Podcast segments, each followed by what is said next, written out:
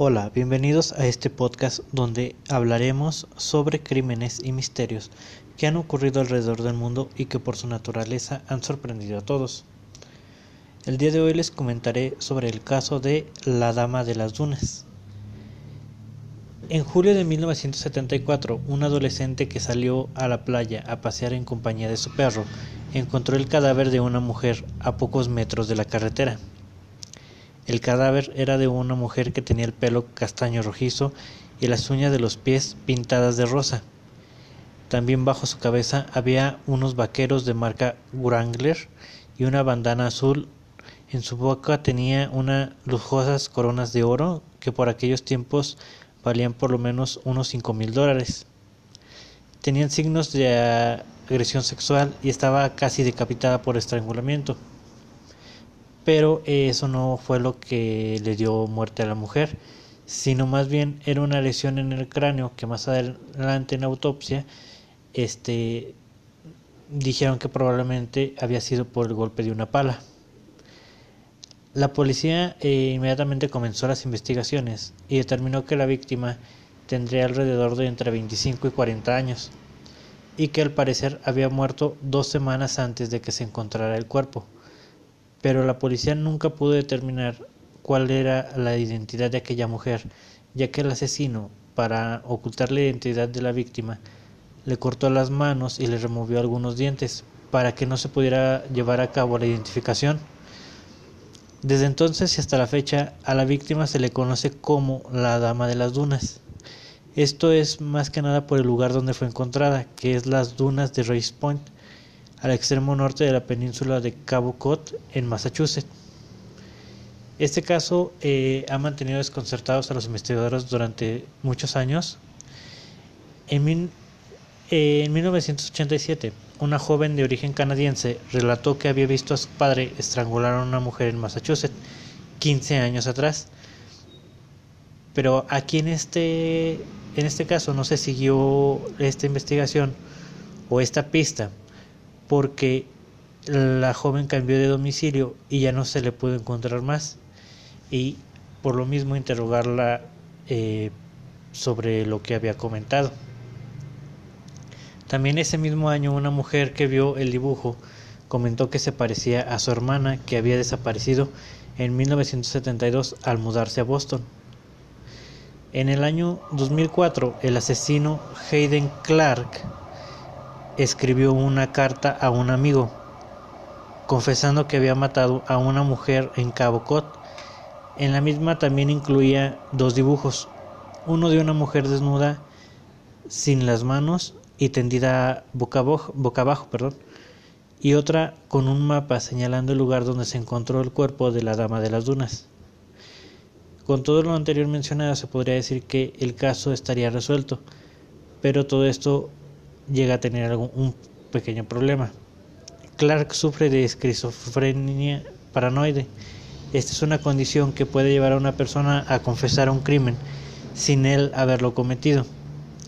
Entonces aquí quedaría eh, una pregunta, un interrogante. Si Clark era el culpable o no, si él decía la verdad o su enfermedad que padece era la que lo obligaba a decir, eh, a confesar un crimen que no había cometido. El cadáver de la Dama de las Dunas ha sido exhumado en tres ocasiones, la última en 2013, pero ni con las modernas tecnologías de reconstrucción facial se ha podido resolver el caso. De hecho, las coronas de oro que tenía la mujer no se han podido identificar. La policía contactó a varios dentistas y se descartó más de 50 coincidencias. En los últimos tiempos, en los últimos años eh, ha vuelto a salir a la luz este caso, ya que tuvo un, un nuevo giro, por así decirlo, ya que el escritor Joe Hill, hijo también del escritor Stephen King, sacó una teoría de que, de que bueno, le podría dar rostro a la víctima y un posible cierre a este caso.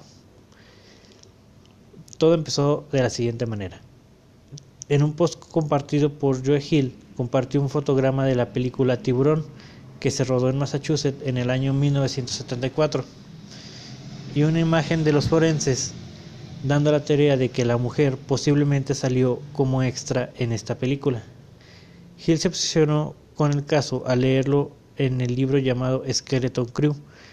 Este es un libro sobre cómo detectives aficionados intentan resolver casos. Después se encontró con el fotograma y se preguntó si la mujer pudo aparecer en esa película, ya que en esa fecha muchos de los bañistas salieron como extras en la película además de que la mujer del fotograma se parecía físicamente a la víctima y tenía con ella accesorios iguales a los encontrados en la escena del crimen. Y de hecho, eh, con todo lo que se sabe, se sabe puede, puede ser una teoría bastante acertada, ya que, por ejemplo, el cuerpo fue encontrado en Province, Provincetown, creo que se dice así, un lugar bastante cercano a donde se rodó la película. Eh, Hill piensa que la mujer pudo visitar la isla de Marta. Eh, aquí es la isla de Marta es donde se rodó la película de Tiburón. Eh, ahí muchos jóvenes fueron a ver el rodaje de la película y los que lo hicieron salen como extra en la película. Aquí Hill en su post compartido pone una pregunta que es bastante interesante. Eh, que es la siguiente. Y si la víctima de un asesinato que nadie pudo identificar ha sido vista por cientos de millones de personas en un amado clásico de cine de verano, pero nadie hasta ahora lo sabía? Hill, aparte de compartir su teoría con Internet, dio un paso más y habló de su teoría con el FBI, con la finalidad de que se pudiera hablar con otros extras de la película y así se pudiera obtener nuevos datos en, investigación. El investigador del caso lo escuchó eh, con realmente interés, realmente interesado, pero otros agentes mencionan que su teoría es descabellada. Y bueno, el caso de la Dama de las Dunas sigue siendo uno de los misterios más grandes de Estados Unidos y se sigue la espera de tener un cierre y así se conteste todas las preguntas que rodean este caso. Preguntas como de obviamente de quién la mató y la más importante de quién, quién es esta mujer. Y al saber quién es esta mujer, poder dar con los familiares y que sepan qué le pasó a ella. Bueno, aquí de momento todo esto sería hasta aquí este sería todo de mi parte. Este relato, bueno, es un poco corto, pero quería hablar de él realmente, porque ya tiene tiempo que lo leí y me pareció interesante. Más que nada por la teoría que expresa Hill en su post de que si ven los fotogramas, el fotograma y ven la imagen del forense sí llegan a parecerse. Además de que en la foto de la película, el fotograma, se ve a la chica con una bandana azul como la que fue encontrada en la escena del crimen.